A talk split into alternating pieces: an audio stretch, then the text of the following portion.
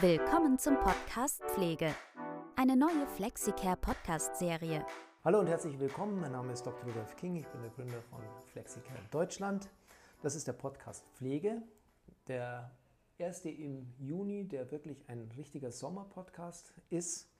Ich habe zwei großartige Gäste hier bei gefühlt 25.000 Grad äh, Studiotemperatur, weil es hier so reinscheint. Ich stelle vor Luisa Blankenstein und Lukas Utzmeier. Herzlich willkommen. Beide äh, sind an der TH Rosenheim Studenten im Masterstudiengang. Und zwar einen besonderen Masterstudiengang, nämlich den allerersten Masterstudiengang, den es äh, zu diesem Thema gibt. Und zwar heißt das Fachgebiet medizinische Versorgungsforschung und Management. Habe ich das richtig gesagt? Ja, ich würde sagen, es passt soweit. Okay. Das Medizinische könnte man nur streichen, aber im Prinzip ist das ja das Setting, wo unser Studiengang genau. stattfindet. Man könnte es vielleicht eher unter Gesundheitsthema, genau, ja, genau. Genau, also es geht auch nicht abgegrenzt auf Medizin, sondern ich nehme an auch Pflege, das muss ja hier. Das ist also, äh, da sind manche Leute sehr streng. Nein, Pflege ist nicht Medizin. Gut, es hat sich mir nie erschlossen, so die genaue Abgrenzung, aber ist halt so. Ihr seid beide seit drei Monaten im ersten Semester. Ich habe erfahren, es ist ein dreisemestriges Studium mit zwei Semestern Vorlesungen und einem Masterseminar. Genau. Ma Mastersemester. Genau. Ja, richtig, genau. Luisa, was, was erhofft ihr euch von dem Studiengang? Wie kam, oder wie kam die Entscheidung? Ähm, also für mich kam auf jeden Fall die Entscheidung, dadurch, dass ich schon meinen Bachelor in Rosenheim gemacht habe und mir die, mhm. die ähm, TH einfach gut gefällt, und zum anderen ähm, hat mir in meinem Bachelor einfach der große Überblick über das Gesundheitssystem gefehlt. Also ähm, ich habe das Gefühl gehabt, danach war ich sehr in meiner Nische, sehr gut ähm, ausgebildet, aber hatte einfach diese interdisziplinäre und ähm, ja, die Gesamtüberblicks hm, hatte ich einfach noch nicht. Okay. Und nochmal Bachelor in? Äh, Physiotherapie. Bachelor in Physiotherapie. Genau. Okay. Also äh, äh du dürftest auch als Physiotherapeutin dann nicht mal arbeiten. Genau, genau. genau. Also das ist ein Doppelabschluss. Das ist einmal ein Staatsexamen und genau. äh, der Bachelor dazu. Auch ein dreijähriges äh, Studium ist das. Ge also ja, genau. Sieben, sieben Semester sieben offiziell. Semester, okay. Die meisten brauchen länger, einschließlich Ach so, mir. okay. Ja, ich weiß, dass es sehr schwierig ist. Also ja. Äh, ich meine, man kann ich musste mir einmal den Halswirbel ausrenken lassen. Mhm. Und da musste dann jemand Spezielles kommen, weil der eine, der mich äh, behandelt hat, hat gesagt, das darf ich gar nicht. Ja. Ich habe keine Versicherung dazu. Und dann dachte ich, wieso? Und äh, ja, ich darf es halt nicht und da kann man dann schwerschnittgelähmt sein. Und dann war ich so, okay, dann möchte ich gerne einen Spezialisten sprechen. Ja, ja, ja, so genau. den echten Spezialisten, genau. Lukas, wie sieht es bei dir aus? Also ich muss sagen, bei mir war es relativ ähnlich wie bei Luisa. Ich habe damals auch an der TH Rosenheim den Bachelor gemacht. Äh, Pflegedual hieß der Studiengang damals. Inzwischen heißt der Pflegewissenschaft. Das ist auch ein duales Studium. Ich habe das damals, als nur die Dreiteilung gab, mit Altenpflege gemacht. Das heißt, ich habe das Examen als Altenpfleger und gleichzeitig den Bachelorabschluss in Pflegedual. Dann war ich lange in der ambulanten Pflege ähm, als Pflegekraft und, und Pflegedienstleitung und wie bei Luisa hatte ich nach dem Bachelor auch das Gefühl, dass mir einfach noch einiges fehlt an Wissen, an Denkweisen, an Methoden. Wenn man sich im Prinzip nach dem Bachelor so einen Werkzeugkoffer vorstellt, dann ist da halt ein Hammer und eine Säge drin. Aber dafür, dass man das in Anführungszeichen Haus bauen kann, fehlt halt noch einiges an Schrauben, an Nägeln, an, an anderem Werkzeug. Und wir beide, ja, ich denke, da kann ich für uns beide sprechen, Luisa, wir haben vor, dass wir uns durch den Masterstudiengang einfach mehr Input holen, mehr Arbeitsweisen holen und auch ähm, den Fokus mehr auf, auf die Interdisziplinarität legen. Wir wollen halt wirklich über die Grenzen hinweg denken und, und Fragestellungen ja, ganz anders angehen in Zukunft. Ja, das finde ich auch wirklich das Schöne an unserem Studiengang, dass ähm, der für alle Gesundheitsberufe offen ist. Mhm. Also das heißt, das sind jetzt ja nicht so viele PhysiotherapeutInnen dabei, mhm. aber mhm. ähm, das ist aus der Pflege, aus der Physiotherapie, aus dem ähm, Gesundheitsmanagement, dass man da zusammenkommt und dann ganz viele verschiedene Blickwinkel hat und nicht okay. nur den einen, also den mhm. sehr von mir jetzt zum Beispiel physiotherapeutischen Blick auf einen Menschen, sondern dass man da, oder auf das Gesundheitssystem, sondern dass man da viele verschiedene Blickwinkel bekommt. Und wenn, wenn ich es richtig verstehe, jeder, der bei euch jetzt drin ist oder der in dem Studium, Studiengang drin ist, hat eine Vorausbildung, also eine akademische Vorausbildung im medizinischen Bereich. Genau, also man kann ähm, sich bewerben mit einem Bachelorabschluss Mhm. und ähm, ich meine, es ist so, dass ähm, die von der TH Rosenheim mit den mit Pflegewissenschaften, Physiotherapie und ähm, ähm, Gesundheitsmanagement bevorzugt im Prinzip werden. Mhm. Ähm, aber es ist auch offen für zum Beispiel ähm, Hebammen. Ja, zum Beispiel auch noch anderen Studiengängen, die jetzt nicht an der TH Rosenheim waren. Also es gibt, glaube Ja, ich, zwei oder drei, die waren an der, an der TUM hier in München. Die haben dann, glaube ich, Gesundheitswissenschaft oder Sportpsychologie oder sowas. Die, also die Mhm. Branche sollte schon ungefähr gleich sein, aber sie schreiben sich halt explizit auf die Fahne, dass jetzt nicht nur für die Rosenheimer ist, um das mal so auszudrücken. Ja, ich, ich, mein, mein Vater der hat Holz, äh, äh, Holzwissenschaft gelernt in Ro- Rosenheim und da war auch, äh, äh, war auch relativ offen damals immer. Und es war in Rosenheim war immer die damals noch FH, jetzt habe ich erfahren TH. Rosenheim seit sind wir, zwei Jahren oder sowas etwa. Ja, äh, die war immer bekannt dafür. Ähm, und äh, er hat zum Beispiel, hat dann noch, es war in den 50ern, und er hat dann erzählt, da war der erste Taiwanese, den er in seinem Leben gesehen hat. Und den er dann auch ungefähr 25 Jahre hat er dann nie wieder einen Chinesen gesehen und dann ist er mal nach China geflogen. Also, also es war ein, ein, einfach eine sehr offene äh, Universität damals Mhm. äh, be äh, bekannt. Und äh, so weiß ich, war- hörte auch extrem gut und straff geführt. Also da hört man eigentlich nie Beschwerden.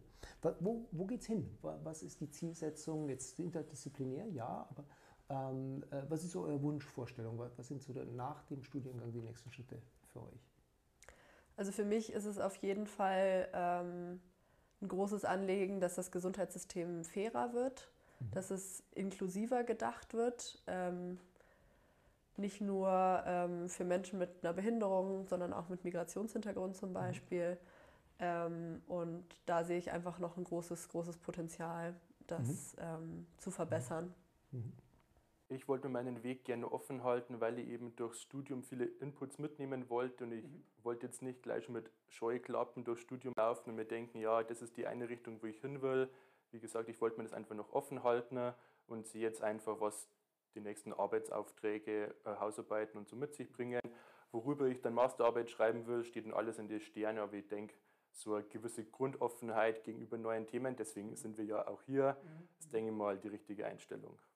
Weißt du schon, also ich meine, das ist jetzt eine allgemeine, fast politische Ansicht, die du da äh, äh, hast, aber äh, wo, wo du dich selbst siehst, in zum Beispiel drei Jahren oder so? Ähm, ja, also das ist, äh, da bin ich so ein bisschen zweigeteilt. Also zum einen bin ich im Moment viel im ähm, Seniorenbereich tätig und ähm, sehe da auch ein großes Verbesserungspotenzial. Ähm, also dass die, also ich, ähm, konkret bin ich im Pflegeheim tätig, äh, in der sozialen Betreuung und ähm, ja, das ist ähm, oft sehr ernüchternd. ähm, Schön und- ausgedrückt. ja,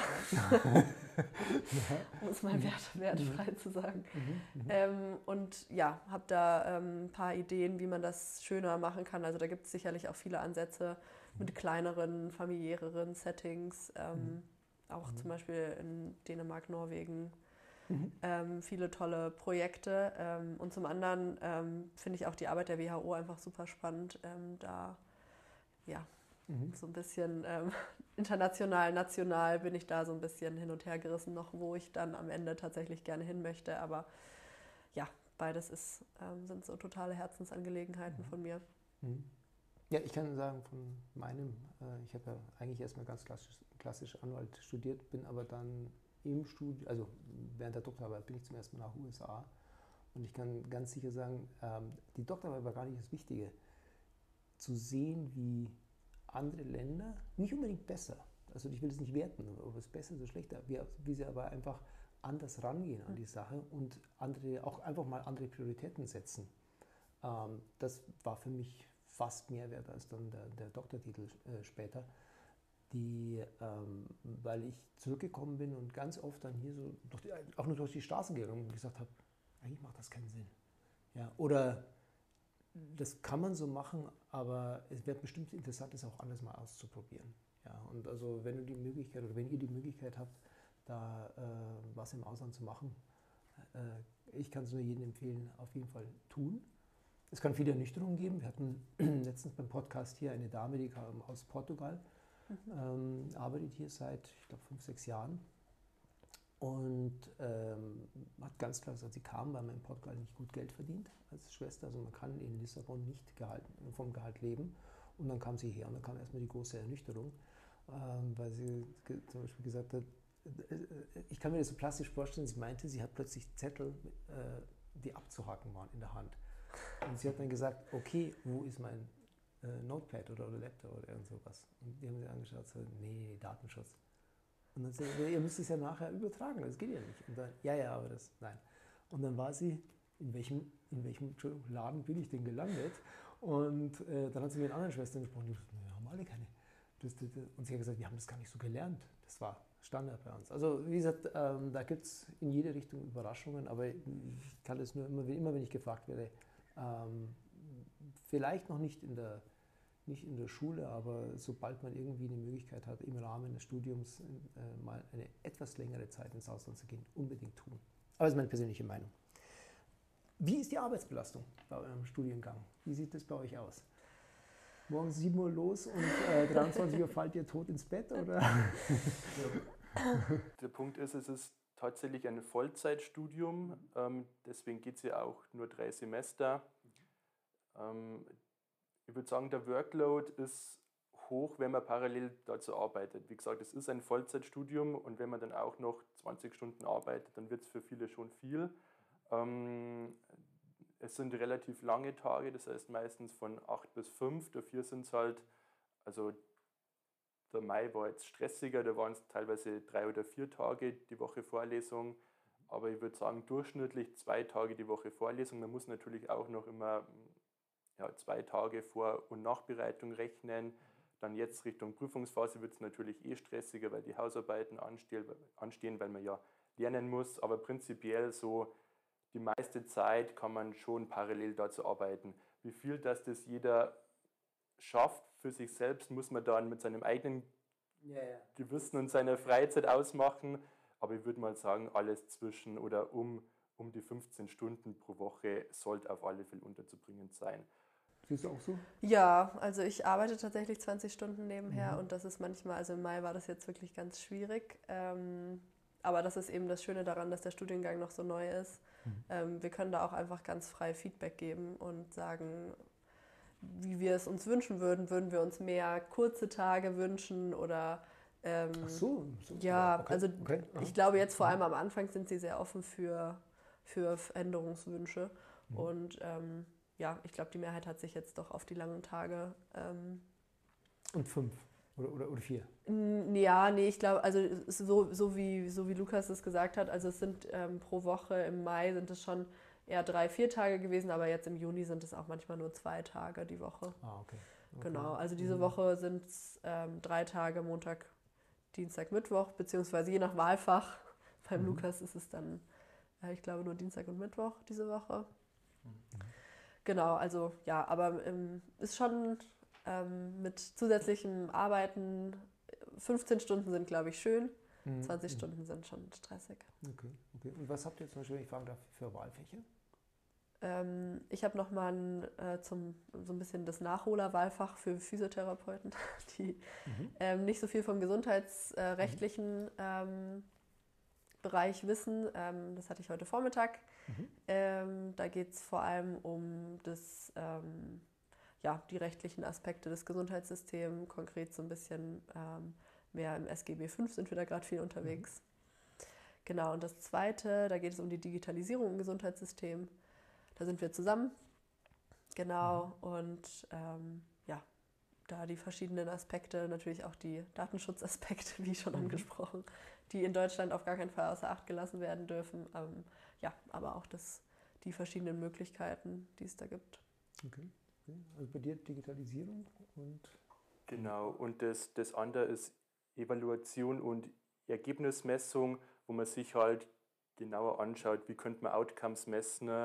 Vor allem, da geht es auch darum, was unseren Studiengang auch ausmacht, dass der Patient oder die Person im Fokus ist. Das heißt, man will sich Outcomes anschauen, die Patienten orientiert und zentriert sind. Das heißt, ich könnte mir ja auch in der, ja, dann als Outcome irgendwelche Biomarker anschauen, Blutwerte.